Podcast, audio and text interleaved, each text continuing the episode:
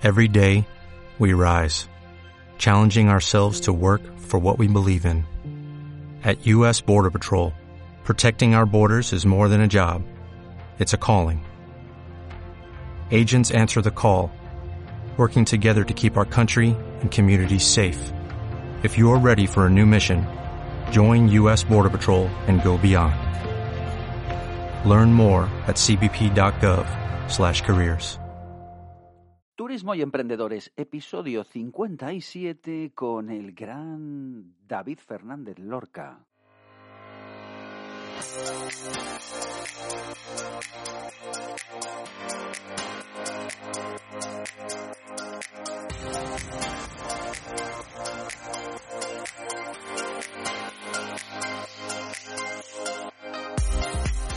Muy muy buenas y bienvenido a Turismo y Emprendedores. Soy Álvaro Alcántara. Si te gusta el mundo del turismo, las ventas y las agencias de viaje, no te muevas porque acabas de encontrar tu sitio.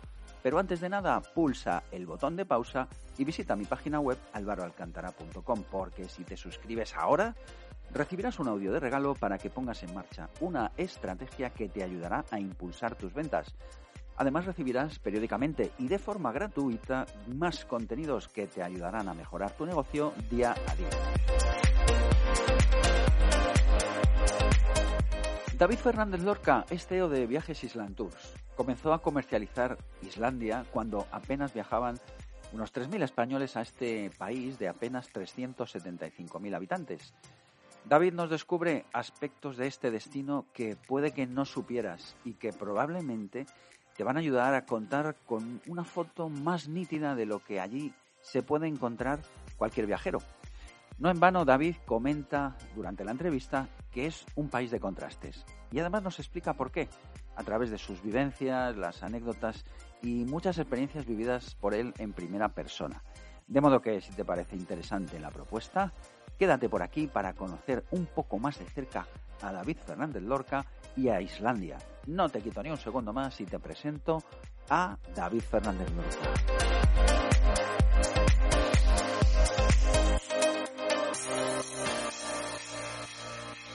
Muy buenas tardes, David, ¿cómo estás? Hola, buenas tardes, Álvaro. Pues nada, encantado de verte otra vez. Nos hemos visto hace poquito aquí en Valladolid, ¿verdad? Cenando y la verdad que fue un gustazo, gustazo verte y volver a saber de ti después de, de un tiempo, pues eso, que no nos veíamos físicamente, ¿verdad? Un, un placer eh, compartir unas cañas contigo y disfrutar un poco de, de la noche de, de Valladolid y, y, no tuvimos la oportunidad de vernos en Fitur, pero, pero bueno, eh, nos sirvió para ponernos al día. Claro que sí. Oye, para el que no te conozca, cuéntanos eh, quién eres y a qué te dedicas.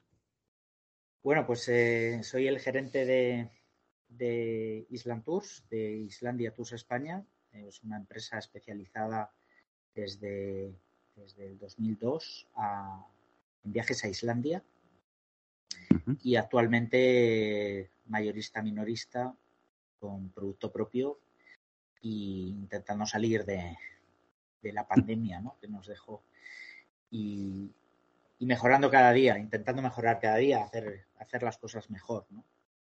Bueno, ese es el resumen.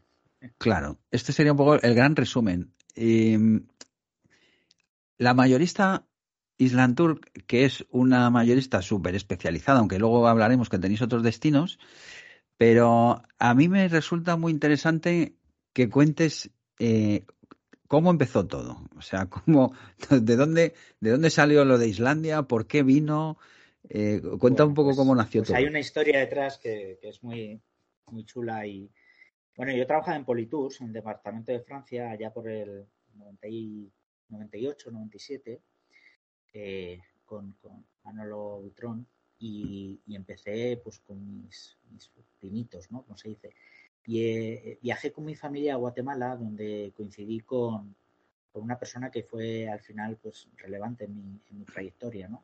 Coincidí con, Mónica y con Miguel Pindado. Mónica Pindado y Miguel. Miguel estaba, eh, en ese momento era el GSA de Islander, Islander en España, y llevaba mucho tiempo trabajando desde su casa, desde el garaje de su casa. Y yo coincidí en, en Guatemala con su hermana, su hermana Mónica, que luego trabajó con Miguel. Bien, pues en Guatemala, en un viaje pues fantástico que estuve disfrutando pues de las, las ruinas mayas, eh, fuimos también a Tikal, o sea, estuvimos eh, más de 15 días visitando Guatemala en profundidad y coincidí con, con Mónica en ese viaje, ¿no? Pues fíjate que en ese mismo año eh, Mónica y, su hermana y su hermano Miguel estuvieron en un acto familiar y, Miguel le dijo, mira, mm, resulta que me han confirmado, Reykjavik me ha confirmado que ya finalmente puedo abrir la oficina en Madrid. Miguel llevaba mucho tiempo trabajando en el garaje de su casa, pero quería que a Islander, la central, le diera una oficina en Madrid. Y de repente eh, a Mónica le, le surgió, oye, pues si vas a necesitar a alguien, he conocido a un chaval muy simpático, muy majo, que trabaja en Politours y que te puede, te puede venir bien. Total, que Mónica nos unió a Miguel Pindado y a mí y en, esa trayectoria pues nos, nos, juntamos, me hizo una entrevista y empecé a trabajar para Islander. Islander en el 99. En el 99 dejo Politours y empiezo con Islander y ahí viajo a Islandia, lógicamente, cuando prácticamente viajaban 3.000, 3.500 españoles a Islandia, ¿no? Eh, prácticamente había dos agencias especializadas, Viajes Orixa y Años Luz, que viajaba eh, en plan expedicionarios, y luego estaba Condor, que tenía un autobús y daba la vuelta a Islandia. Y, yo empecé a vender viajes junto con Miguel, haciendo un poco labores de oficina de turismo, ¿no? Muy interesante porque estábamos introduciendo el producto de Islandia eh, y hacíamos sobre todo más eh, la labor turística más que vender la compañía aérea. Para entonces los vuelos eh, venían vuelos directos de Islandia a Madrid y promocionábamos también los vuelos de Barcelona. Y ahí, ahí fue el comienzo, ¿no? Por lo menos el comienzo de mi relación con Islandia y de visitar Islandia y de, y de aprender de este maravilloso país que, que, tanto, que tanto me ha dado. Vale, o sea, y ahí empezó un poco tu relación ¿Y, ¿Y cuándo decidiste un poco dar el salto y montar tu negocio?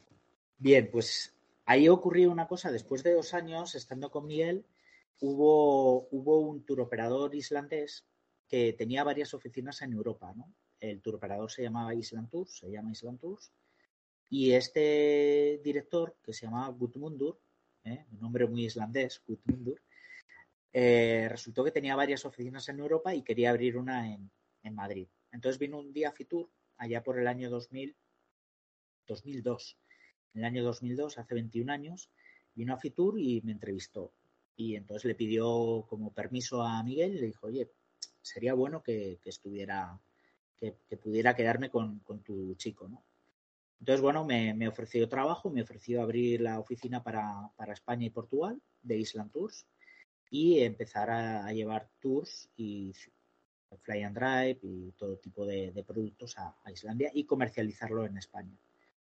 Y eh, a finales del 2002 fue cuando, cuando eh, abrí la oficina, pero como empleado, como director. La dependíamos ahí. Y ya fue en el 2006 cuando yo me quedé con la, con la empresa, manteniendo el nombre, pero me quedé ya como con la gerencia.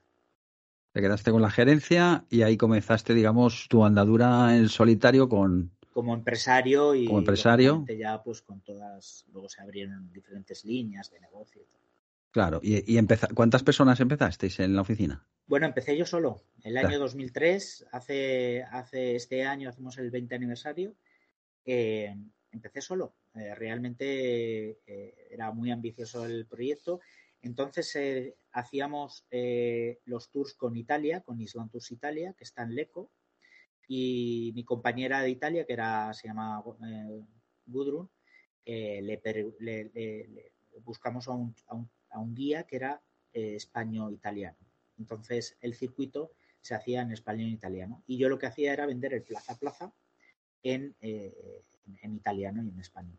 Y aquel año funcionó muy bien, muy bien y yo estuve a tope, lógicamente. Tuvimos que, tuve que pedir ayuda para, para, empezar con una persona que estuvo el, segundo año, vamos, en la segunda temporada ya, media jornada, luego aumentamos y, así hasta nuestros días. Y así hasta nuestros días, que bueno, hasta antes de la pandemia, ¿cuántas personas erais ahí en la, pues, empresa? Pues más de 22, 23 personas. 22, los guías y todo, sí. claro, claro, porque además eh, la, la digamos, el receptivo de Islandia también es, es tuyo. Sí, sí. lo, que, eh, lo que hacíamos en, en su momento es que había la empresa madre, eh, estaba en, Reykjavik y ella era la que nos proveía de los contratos con, los proveedores, la que gestionaba los guías, eh, la que gestionaba los, las asistencias pues, con los clientes. Entonces, para esos años era muy importante tener, tener una oficina física y, en, Reykjavik. Ya con el paso de los años, eh, el tema de reducción de costes significó pues, un, un modelo diferente y dejamos de tener físicamente la, oficina. Vale. Fueron años muy complicados, pero muy divertidos, porque, por ejemplo, en el año 2004-2005, en el que yo pude delegar un poco en las personas que empezaban a entrar, yo fui a, empezar a guiar a, Islandia. Yo llevaba grupos también, porque yo había tenido una experiencia previa en Eurorutas eh, y Europlayas de guía. Yo llevaba, mm. llevaba entonces eh, hacía muchos años cuando estaba estudiando turismo y llevaba, hacía mis, pinitos de guía. Entonces tenía ciertos conocimientos para poder guiar españoles en, Islandia. Claro, o sea que los primeros circuitos de Islandia los llevabas tú incluso, acompañabas a los grupos.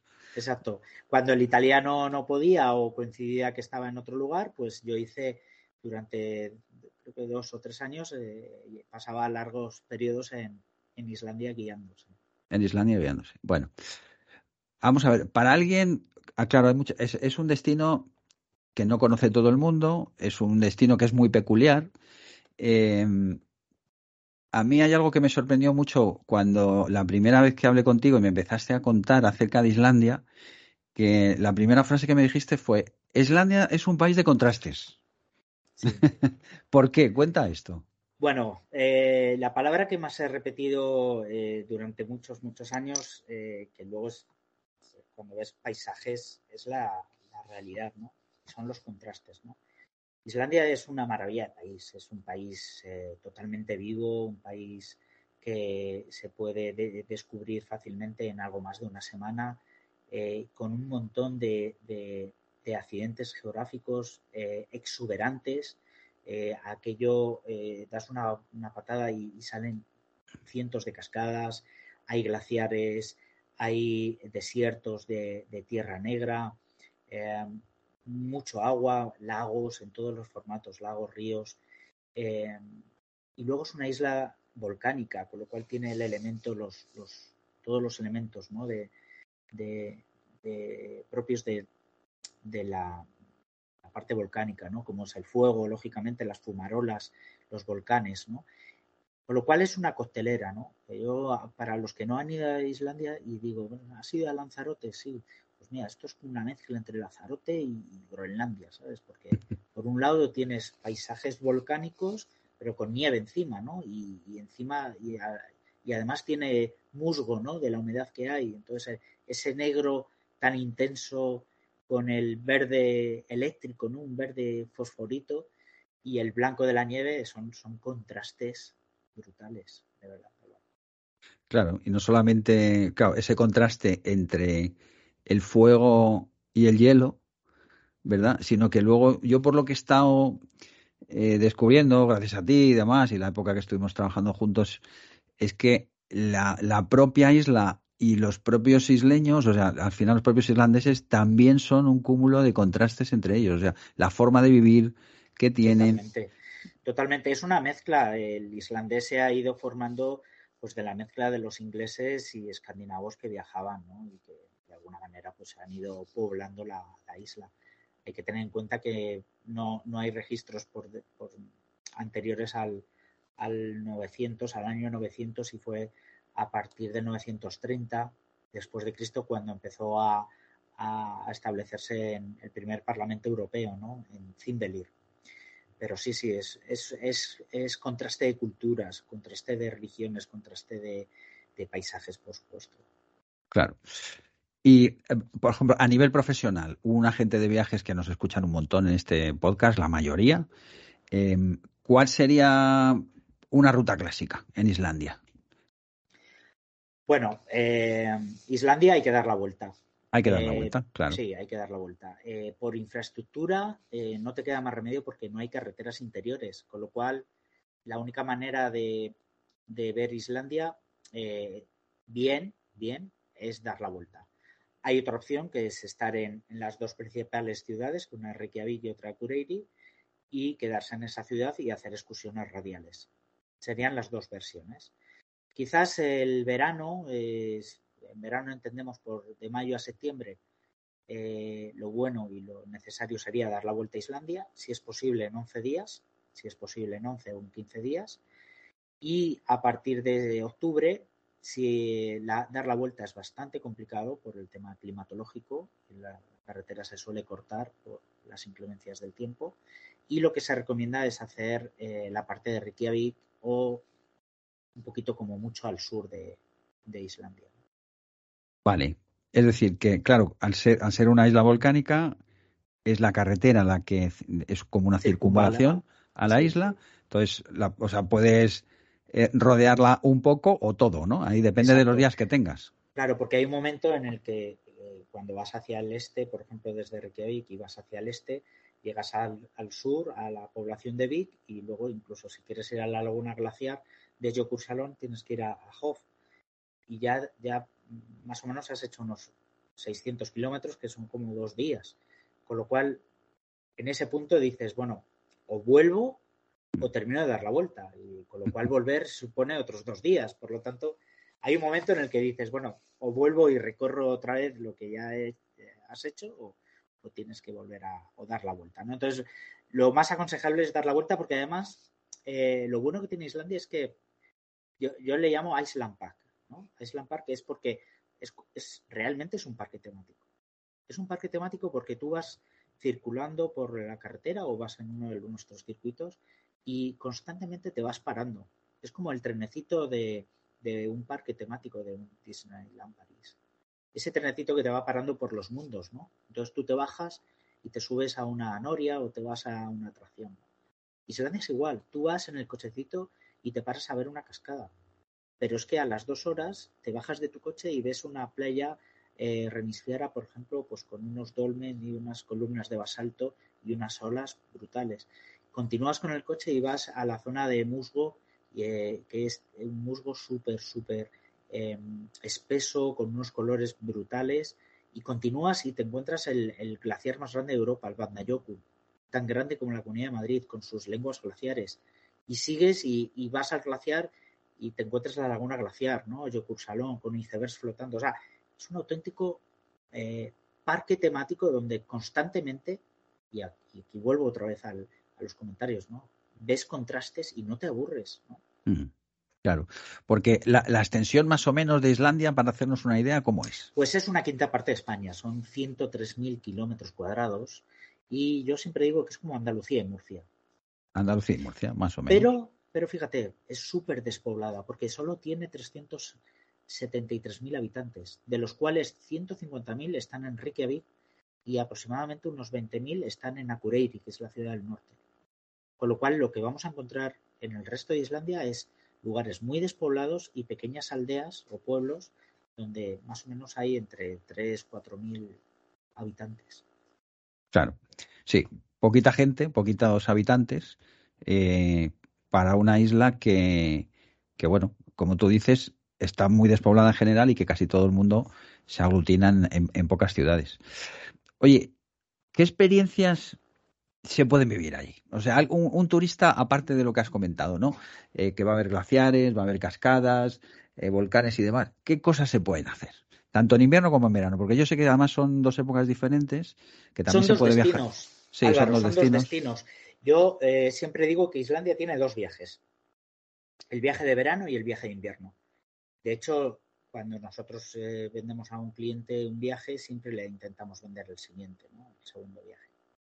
Eh, experiencias, pues, pues experiencias únicas, ¿no? Pues hasta hace muy poquito, por ejemplo, ir a ver un, volcán. En erupción. Ha habido dos años que se ha podido hacer eh, la visita del volcán mm, en erupción, se ha visto por la tele en el 2021 y en el 22 erupcionó el mismo volcán y, fue un atractivo turístico, totalmente. Eh, erupcionó a unos 45 minutos de Reykjavik, había que hacer una caminata de una hora desde la carretera y se podía ver eh, totalmente segura el lugar. Eh, a ver la aurora boreal en invierno. La aurora boreal es un fenómeno fantástico que se puede ver siempre que haya noche, con lo cual tenemos que ir entre septiembre y marzo, siempre que esté despejado, no puede haber nubes y luego tiene que haber tormenta solar. Tiene que haber habido tormenta solar para que las partículas que son eh, las que están cargadas eléctricamente toquen en la atmósfera cerca del polo norte y produzca ese, ese fuego, esa, esa luz ¿no? tan intensa verde y de colores eh, rojos y, amarillos. Más experiencias, pues bañarse en, las lagunas, ¿no? Con aguas geotermales, ¿no? A, a 37, 38, ¿no? Pero no solo el Blue Lagoon. Hay numerosas lagunas. Hay, está el Mibar Naturebat, hay, hay ríos de agua caliente, ¿no? donde te puedes bañar perfectamente y, es una experiencia brutal. Más experiencias, pues meterte dentro de una cueva, cuevas de hielo, cuevas de hielo que son eh, cuevas artificiales que se están haciendo eh, dentro del glaciar, como es en el Anjokul, y cuevas totalmente naturales. En el periodo de invierno puedes subir con un super a un glaciar y con un guía experimentado puedes meterte dentro de una cueva que está totalmente eh, hecha pues para ese año, para ese invierno. ¿no? Luego se, se, van desmoronando porque el glaciar está vivo. ¿no? Qué bueno. Eh, de todo, podría seguir, ¿no? Montar a caballo, el caballo islandés, ¿no? Y luego experiencias gastronómicas también. O sea, para mí es un, es un lugar que, que está lleno de, de, muchos secretos ocultos y muchos, eh, muchos lugares por descubrir, ¿no? Mm, o sea que tenemos una Islandia en invierno que es pura nieve, me imagino, motos de nieve, todo relacionado con la nieve, el hielo y todos los fenómenos meteorológicos que hay detrás, ¿no? Incluidas las... Exacto. Y los baños geotermales y la aurora boreal. Los baños geotermales, que tiene que ser una pasada el estar a no sé cuántos bajo cero, me imagino, ¿no? En para invierno. Mí, yo, yo siempre digo que para mí la mayor sensación que pasa en Islandia es eh, estar eh, a menos dos grados, todo nevado, en una poza de agua caliente, con una cerveza y viendo la aurora boreal. Vaya mezcla, ¿eh? Es que no hay, o sea, para mí no hay nada más, ¿no? No, se puede mejorar, ¿no? No, no, es que, o sea, ¿qué, puedes pedir más, no? O sea, ver una aurora boreal eh, estando tomándote una cerveza y, estando... Metido en una poza caliente. En una poza de agua, o sea, es, impresionante. Qué bueno. Oye, y las primeras veces que fuiste a Islandia, eh, ¿qué, fue lo que más te sorprendió de la gente? O sea, ¿cómo es el islandés? Imagino que tiene que ser un carácter raro por, por, por, la situación que tiene. Y, ¿no? El islandés es un, es un tipo muy particular. Eh, es frío en las primeras, en los primeros encuentros, en los primeros minutos. Eh, quizás en algunos casos es bastante arrogante. Eh, muy, muy finlandés, ¿no? En ese aspecto muy noruego, ¿no? Muy noruego. Pero sin embargo, luego, luego se, una vez que rompes un poco el, hielo y una vez que entablas un poco la conversación, eh, es tremendamente abierto, simpático, te abre su casa y bueno, yo siempre digo que son los cubanos del norte. los cubanos del norte. Sí, sí, sí, sí. Eh, es, muy diferente a lo que podemos eh, tener como, como escandinavo, ¿no? como un prototipo escandinavo. Pero sí es verdad que el, primer pronto, las primeras sensaciones son, son tremendamente frías, incluso, ya te digo, rozando un poco la arrogancia. Ya. Y cosas que te pasaron así en un principio que, tú recuerdes, anécdotas que digas, que, te vengan a la cabeza, ¿no? De, todas las veces que has estado por allí, cosas chulas. Bueno, hay, cosas muy chulas, ¿no? Hay, yo, yo siempre cuento una historia y es, eh, bueno, una historia que es real y es que cuando yo iba allí a Islandia, pues eh, había dos cosas que, siempre metía en la maleta y que, y que me funcionaba de trueque, ¿no? De trueque. Em, y, fue lo siguiente, ¿no? Eh, yo llevaba siempre jamón, mm. jamón eh, envasado al vacío y, vino, ¿no? Y, cambiaba las noches de alojamiento por un estuche de jamón y una botella de vino. Y Sí, sí, esto fue tremendo porque durante muchos años ya me conocían, ¿no? Entonces, el del yo jamón. iba a hacer allí prospección y entonces eh, yo no pagaba nada, solo me llevaba una botella de vino y, y, un estuche de jamón y ellos estaban, vamos, encantadísimos. Eso fue, eso fue un, una, una, cosa muy habitual. Y luego me pasó una cosa en los fiordos del oeste, eh, porque fue, fue un poco violento, porque eh, casi un señor eh, de una granja estaba buscando un, un, pequeño museo que no era un museo, bueno, era un señor que, que, albergaba un montón de trastos viejos y le llamó museo, ¿no? Y estaba queriendo buscarlo, era muy complicado, no había prácticamente información y me había llegado y estaba buscándolo y me fui a una de las granjas que pensaba que era allí, ¿no? Y, y el señor eh, salió de allí eh, con una escopeta eh, pegando, pegando disparos, ¿no? Wow. Yo enseguida pues me quedé alucinado, me metí en el coche y me fui, ¿no?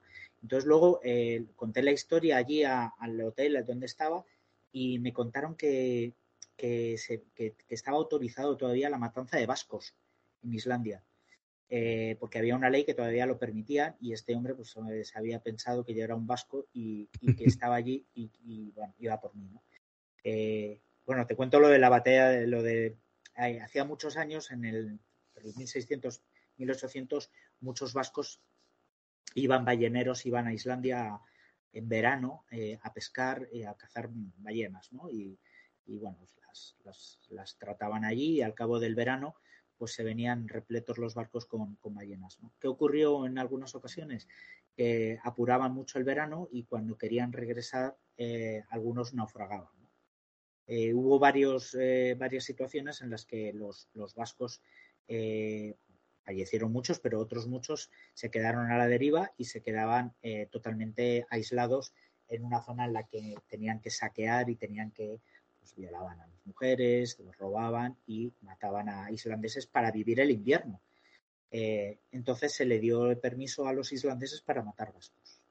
Y aquella ley como que no se había modificado todavía, ¿no? no, no se había quedado ahí, ahí perdida. Era, sí, sí, sí, sí. Y de hecho luego hicimos, eh, ayudó, Islantus ayudó a, a la colaboración de, de, de, promulgar este todo, todo lo que todo lo que iba en, en eso, ¿no? Eh, se hizo unos documentales eh, que se llama La matanza de los balleneros vascos ¿no? en Islandia. Qué curioso. Sí, sí, es muy curioso. Qué curioso. O sea, que estuviste a punto de morir ahí por un. Sí, bueno, yo creo que, a ver, yo creo que tiró, tiró un poco para que me fuera. Para el aire, ¿no? Para que te fueras. Sí, sí, sí. sí. Sí, sí. ¿Y encontraste el museo o no? A los dos, dos años ya pusieron publicidad y estaba en la granja del lado. Ah, vale. eh, sí, sí. O sea, que curiosas, cosas curiosas sí, sí han pasado, sí. Sí, sí. sí. O sea que por lo que me dices, sí, es un jolín para, para salir así a las bravas con la escopeta.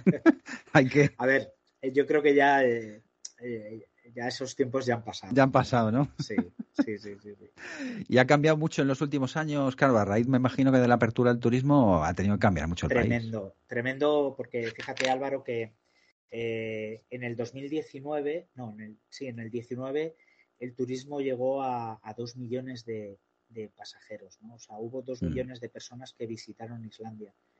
Y te comentaba antes que hay solo 350.000 habitantes más o menos. O sea, que se multiplicó prácticamente por seis, ¿no? Era, era tremendo, ¿no? Mm. El, el turismo ha cambiado radicalmente de lo que yo conocía. Otro dato muy importante, por ejemplo, yo te digo que en el año 2002, por ejemplo, eh, iban unos 3.500 españoles, en el 2019 iban más de 60.000. Pues eso extrapolalo a todo, todo lo que es el turismo español, el turismo eh, no solo español, el mundial, el inglés, el, el, asiático. Y esto ha hecho transformar el turismo, lógicamente. Donde no había pasarelas, han puesto pasarelas. Donde antes ibas a una cascada eh, y te mojabas, ahora ya no te mojas. Donde antes había un desfiladero, te caías eh, ahora ya no te puedes caer y está todo mucho más eh, marcado, mucho más establecido. Lógicamente tiene sus ventajas, ¿no? Pues cualquier persona puede andar por una pasarela, tienes los caminos transitables, hay baños, por ejemplo, antes no había baños y lógicamente, pues era complicado, ¿no? Esa, era complicado, era. esa logística. Pero formaba parte de ese atractivo, ¿no? De la isla, ¿no? el, el ir un la aventura. a la aventura y claro. sentirte, sobre todo sentirte muy libre, sentirte muy, eh, pues en un espacio muy, muy, muy poco explorado, muy poco explotado. Eso fue realmente lo, el cambio. Ahora mismo hay mucho turismo, se concentra sobre todo en julio y agosto. Y fíjate que la pesca siempre ha sido la, el, principal eh, actividad económica de la isla. Pero a partir del 17, 18, 19 se ha transformado por varios motivos y el turismo ha pasado a ser el primer, el, el primer motor económico de la isla. En ello ha contribuido muchas cosas. Fíjate que se ha grabado muchísimas películas en Islandia, hay muchas series, muchos anuncios. ¿Cómo cuál? Eh, ¿Qué series han grabado allí, por ejemplo? Así, bueno, series, por ejemplo, tenemos la de Atrapados eh, y Katla, por ejemplo, es una de series muy populares. luego ha habido un montón de películas como Biblium, por ejemplo, La vida secreta de Walter Mitty, mm. eh, James Bond, hay Juego de Tronos, hay, hay numerosas. ¿no? también el, el, fútbol, ¿no? En el 2017 Islandia eh, quedó en, cuartos en un mundial, ¿no? Y eso fue también tremendo, ¿no? sí, para un país tan pequeño, ¿no? Claro. Hay mucha afición. Hay mucha afición, sí, sí, sí, sí. Y ahí ha sido la primera vez y hasta ahora la única que llegó a cuartos, ¿no? Y, luego hubo un volcán que todo el mundo conocerá en, el, en el 2010, el Eyjafjallajökull, que paralizó toda Europa, ¿no? Mm. Y, bueno, si alguien no sabía dónde estaba Islandia, pues eh, a partir de este año todo el mundo sabía ya que había una isla que era volcánica y que era capaz de paralizar prácticamente eh, el tráfico europeo. ¿no? Sí, lo pusimos en el mapa, ¿no? En aquel momento. Sí, de hecho hay un, hay un dato muy importante, una curiosidad también, y es, es graciosa, ¿no? Cuando antes veías el telediario y te ponían el, tiempo, eh, te ponían el tiempo en España y luego el tiempo en Europa pues nunca aparecía Islandia. A partir del 2011 ya ponía la temperatura la isla. Islandia. Sí, sí, sí, es, tremendo. O sea, es curioso, ¿no? O sea, literalmente no se había puesto Islandia en el mapa. Qué gracia. Sí, es verdad que aquel, aquel volcán, además es que duró tiempo. O sea, no fue una cosa de un día.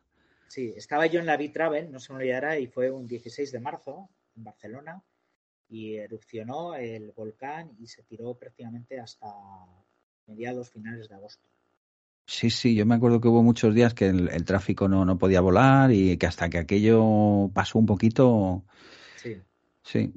Esta es un poco la prueba que nos afecta a todo ¿eh? aquí en el turismo. bueno, el turismo es muy sensible a, todo, ¿no? A todo. Y lo hemos visto ahora recientemente más con la pandemia. Bueno, llegó un momento en tu empresa em, donde ampliasteis destinos. Aparte de Islandia, tenéis más cosas. Sí, lo que ocurrió, ocurrieron dos, dos cosas muy importantes. ¿no? Bueno, eh, a mí el volcán del Eyjafjallajökull en el 2010 me, me hizo pensar mucho porque realmente estaban todos los huevos en una misma cesta. Y, claro, aquello yo ya tenía pues cuatro o cinco empleados, eh, empezaba aquello a ser una empresa ya un poquito más, eh, más seria y, una de las cosas que, decidí, que hice, fue hacer unas encuestas. Durante dos o tres años establecí unas encuestas eh, a, los, clientes que iban a Islandia y les pregunté qué destinos eran los, destinos deseados. Y allí pues salieron varias eh, resultados, varios destinos. Uno de ellos era Nueva Zelanda.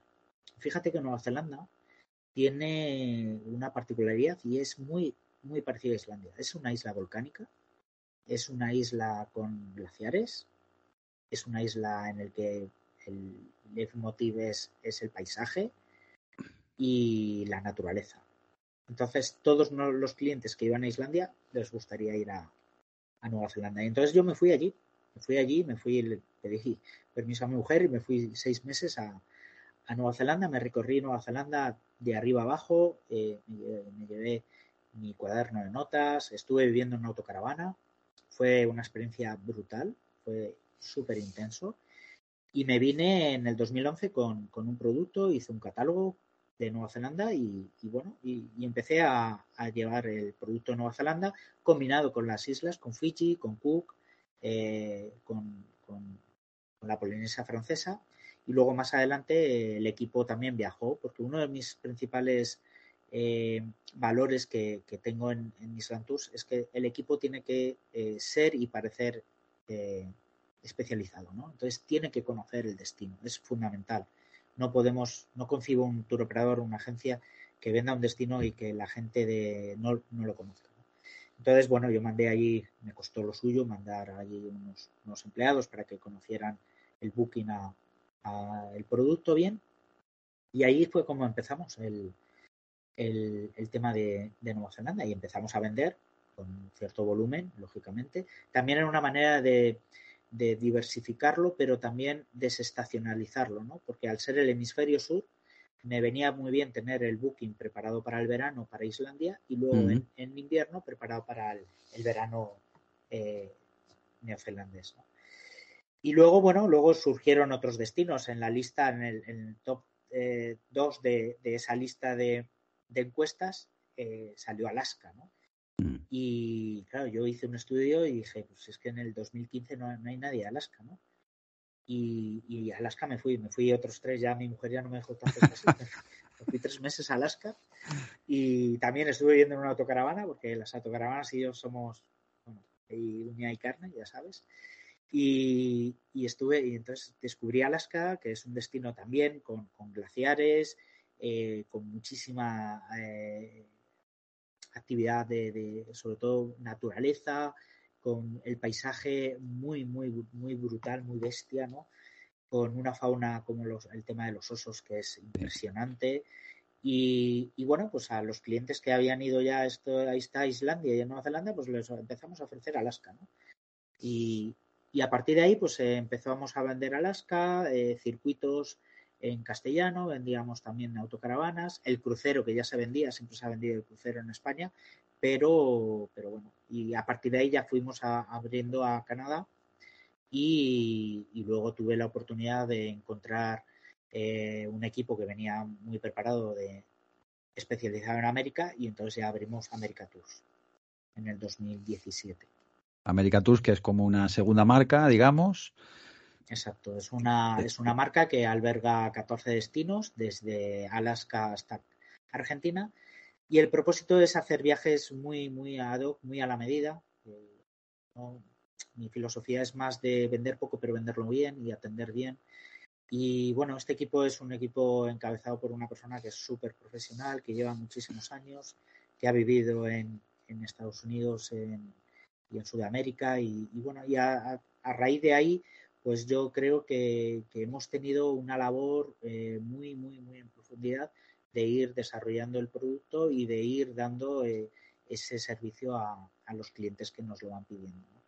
Entonces, bueno, vamos introduciéndolo poco a poco. Lógicamente, con la pandemia, tanto Pacífico como América han sufrido una barbaridad y la que se ha mantenido más y hemos podido, eh, pues, eh, más o menos responder con cierta agilidad y ventas ha sido Islandia, lógicamente. Qué bueno. Y ahora mismo, ¿en, en qué momento se encuentra Island Tour? ¿Continuáis con los mismos destinos? Sí, bueno, hemos, eh, hemos hecho un rebranding ahora que hemos hecho justo los 20 años. Eh, este, este año estamos celebrando nuestro aniversario. Eh, está en un periodo de, otra vez de, revival, ¿no? Como se dice, en el que estamos estableciendo nuevos productos para Pacífico eh, Nueva Zelanda y Australia son los dos destinos principales con sus extensiones a, las islas y eh, también hay una persona, dos personas que están trabajando en este, en este campo y, el producto América. América también estamos empezándolo a, trabajar. Ya el año pasado se vendió América y este año tenemos plena confianza en, aumentar las ventas. Genial. Y alguien que, sobre todo agencias de viaje, que se quieran poner en contacto con vosotros y decir, oye, pues mira, yo creo que tengo unos clientes que les puede encajar una Islandia, una, Nueva Zelanda, ¿cómo se ponen en contacto con vosotros? Bueno, nuestra web es Island Tours, eh, www.islandtours.es y bueno, ahí tenemos también el acceso a agencias para darse de alta, también en nuestro teléfono y el correo electrónico, un formulario. Eh, tenemos oficina en Madrid y en Barcelona y bueno, estamos encantados eh, de poder dar solución a, estas agencias que, nos pidan cualquier cosa. Eh, hay pocas cosas que ya, o sea, no, nos queda por hacer, sobre todo en Islandia, el año pasado hicimos eh, el, gran incentivo más grande que se había hecho, que nunca se había hecho en Islandia, y fue 300 personas en Islandia a la vez. Y, ya después de haber hecho esto, de verdad, Álvaro, ya pocas cosas ya tenemos que, mm. que, no, nos podamos hacer. Pues nada, felicidades por todos esos avances. Y ahora yo ya te conozco ya en esta última etapa en un en un periodo más tranquilo, porque yo sé que tú has sido, eres un tío muy de campo, de estar encima de todo, te ha gustado estar siempre en todo, ¿verdad? Pero ahora ya te veo más tranquilo. ¿eh? La salud ahí ha habido. Sí, sí, tuve, tuve un pequeño achaque el año pasado eh, que ha supuesto para mí pues un, punto de inflexión. que pues lamentablemente el, el, corazón casi, casi se paró, casi hizo chimpún pero bueno, me ha servido para reflexionar, para, tomar un tiempo de espera, de, delegar también. Hay dos personas muy importantes en el equipo, que es Fernando Mardones y, Pilar Bernaldo, que, son mi mano derecha y mi mano izquierda. Y junto con los comerciales también me están ayudando un montón, como yo soy, como Marta.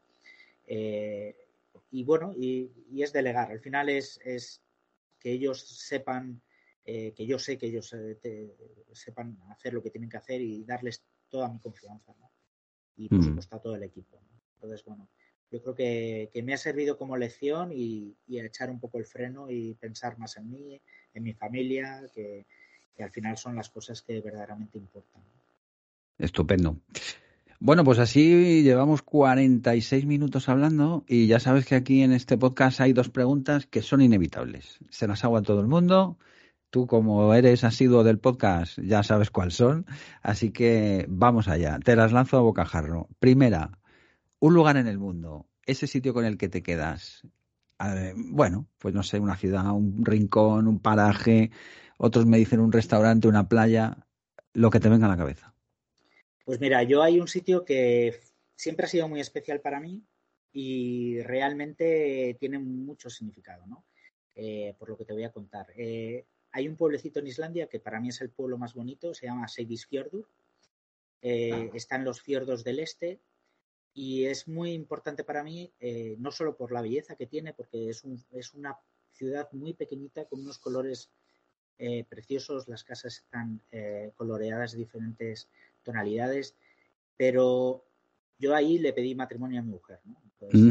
mi, mujer es el, el gran pilar que está a mi lado, es, eh, siempre se dice que, detrás de un hombre hay una gran mujer, ¿no? En este caso, eh, le, debo, le debo todo, todo a ella, ¿no? Y ahí le pedí matrimonio, ¿no? Entonces, para mí es un lugar súper que, bueno, tiene ese significado. ¿Cómo es ese sitio? Sedisfjordur se llama, es, es precioso, es precioso. ¿Está en la montaña o en la costa? No, es un fiordo, está justo en el mar. Ah, es un fiordo, vale. Sí, y entonces eh, es el vértice del fiordo, ¿no? Durante, creo que son 40 kilómetros, no hay nada de mar, está, entra el mar y está totalmente rodeado por, montañas, ¿no? Y es un sitio muy chulo, muy chulo. Eh, de hecho, es muy inaccesible porque para ir a ese sitio eh, hay una carretera que tienes que subir el puerto y bajar, ¿no? Entonces, para llegar ahí es, realmente es un sitio un poco remoto y, y es muy particular. O sea que buscaste un sitio realmente donde, donde enamorarla de verdad, ¿no? O sea, que fuera impactante, ¿no? Bueno, yo creo que ya estaba enamorada, ¿no? Pero, bueno, ahí es donde hinqué la, la rodilla y. Le faltaba y, ahí el... y ella dijo que sí, así que me quedo con eso, ¿sabes? Estupendo. Pues nada, nos quedamos con ese lugar. Bueno, y la segunda pregunta, ¿a quién traerías a este podcast? ¿A quién me recomendarías? Pues yo, eh, yo te, sugiero que, llames a, Joshua Beito. Joshua, es, para mí es un gran hombre. Eh, bueno, no sé si puedo desvelar algo más o... Desvela lo que quieras. De hecho, te voy a decir que me estaba llamando al móvil hace 30 segundos. ¿En serio? sí, sí. bueno. A ver, Josu, Josu tiene un negocio, es, es, una persona que en el turismo pues, lleva muchísimos años y, es una persona que ha, viajado un montón y tiene una perspectiva del turismo que yo creo que conviene que, tú le, la puedas mostrar, ¿no? Mm, qué bueno, pues nada, pues dile a Josu que le vea. Bueno, te, iba a decir que le dijeras que le voy a llamar, pero lo tengo que llamar porque tengo una llamada perdida suya. Llámale y díselo. Fenomenal. Oye, pues muchísimas gracias de verdad por, por este ratito, sobre todo por dar a conocer un poco más un país que yo creo que es apasionante, que, que le encaja prácticamente a cualquier perfil de cliente, con niños, sin niños, mayores, lunas de miel, eh, gente que haya viajado mucho, gente que quiera sorprenderse. Un país que además, mm, como decías tú antes, puedes ir en invierno o en verano y estás viendo dos perspectivas o dos caras de un mismo país que son diferentes, pero a su vez son interesantes, ¿verdad? Y, y sobre todo de haber dado, de habernos dejado unas claves también para la venta que, es, que son importantes. Porque muchas veces los comerciales nos damos cuenta que muchos destinos no se ofrecen porque no se conocen bien, no se dominan y todos estos tips que tú das y estas imágenes que hemos traído, muy visual todo, yo creo que es importante porque la gente de repente se hace una idea ¿no? de, de cómo son los destinos, cómo venderlos y si luego ya vosotros les ayudáis con los presupuestos, pues genial, ¿no? Eso es, eso es. Son, son destinos complicados porque se, se, centran en muy poquito tiempo, eh, la estacionalidad es muy marcada, los recursos turísticos que hay, la estructura, la infraestructura que hay en Islandia es tremendamente limitada y hay, uh -huh. que, hay que saber bien dónde, dónde mandamos a los clientes. ¿no? Sí, están las granjas también, que también es un tipo sí. de, de, alojamiento sí, sí, las, diferente. Los alojamientos en granjas, en cabañas, eh, es, es, muy habitual en, en Islandia. Fenomenal. Pues oye, te invito a que cuando tengas un nuevo programa, un nuevo destino, un nuevo folleto, un nuevo lo que sea, pues que me llames y que te vengas aquí a presentarlo y lo damos a conocer y bueno, pues ya sabes que dónde tienes tu casa, Eso porque porque ya aparte de gran profesional, pues te considero un amigo, por supuesto que sí. Muchísimas gracias, Álvaro. Pues nada, que te mando un abrazo, David. Perfecto, gracias a todos.